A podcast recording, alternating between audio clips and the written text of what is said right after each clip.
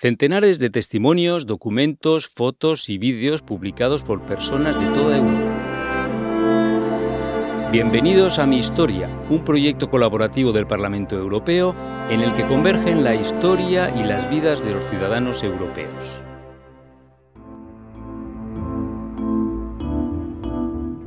¿Qué significa ser europeo? Y para mí, ¿qué significa ser neerlandesa? Esta es la historia de Ingrid. ¿Es haber nacido en los Países Bajos? ¿Que tus padres sean neerlandeses? A través de nuestra plataforma Mi Casa de la Historia Europea, invitamos a gente de toda Europa a compartir sus historias personales. Muchos aprovechan la oportunidad para hablar de su identidad. También la historia de Ingrid se centra en la identidad, la identidad neerlandesa, habla de cómo le ha ayudado su pasión por la historia en su búsqueda de la propia identidad. Cuando oí hablar por primera vez de este proyecto, pensé inmediatamente en la identidad. ¿Qué significa ser europeo?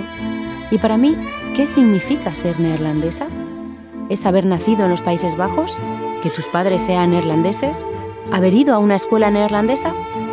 Yo soy neerlandesa, igual que todos mis antepasados hasta los que podemos remontarnos y sin embargo, no puedo contestar sí a todas esas preguntas.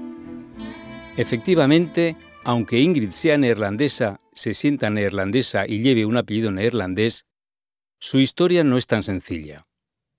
Empezaré por el principio. Mis padres trabajaban en la aerolínea KLM, por lo que cuando era niña nos mudábamos con frecuencia. He vivido la mayor parte de mi vida fuera de los Países Bajos. Ni siquiera nací en los Países Bajos. Y ahora vivo en los Estados Unidos pero siempre me he esforzado por conservar mi identidad neerlandesa.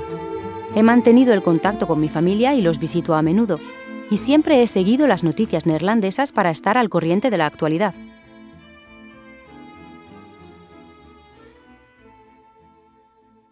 Ingrid no fue nunca a la escuela en los Países Bajos. En un momento dado se dio cuenta de que le fastidiaba su falta de conocimientos de la historia de su país. Como historiadora que es, sabe lo importante que es la historia en la búsqueda de la propia identidad. Por lo tanto, decidió ponerse manos a la obra. Empezó a leer, a estudiar y a escribir. Empecé a leer libros de historia contemporánea de los Países Bajos y más adelante, después de acabar el doctorado en Historia de Roma, empecé a escribir libros sobre historia antigua. Sabemos mucho sobre los romanos porque ellos dejaron mucho escrito, pero no escribieron mucho sobre otras culturas con las que estuvieron en contacto, como por ejemplo los antiguos frisones, una tribu que habitaba al norte de los Países Bajos. Los historiadores romanos no los mencionan más que un par de veces, sobre todo cuando estaban en guerra con ellos. Pero estos escritores no sabían nada de la vida cotidiana de esta tribu ni de cómo definían su identidad. Lamentablemente, los frisones no dejaron documentos escritos.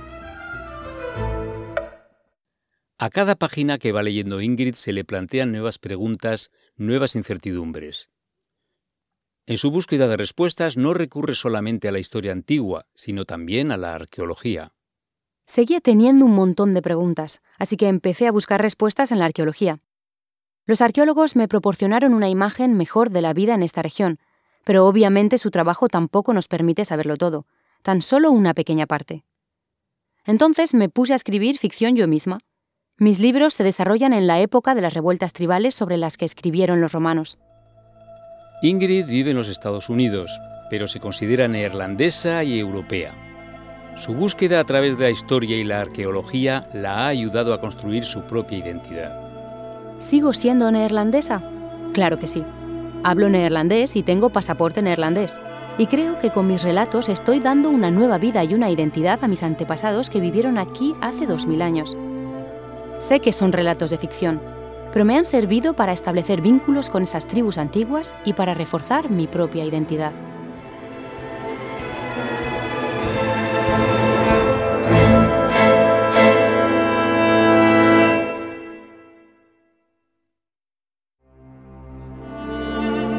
Os hemos ofrecido Mi Historia, un proyecto del Parlamento Europeo en colaboración con ciudadanos de toda Europa. Si estáis interesados en otros podcasts del Parlamento Europeo, podéis consultar el sitio Europarl Audio o visitar el portal My House of European History.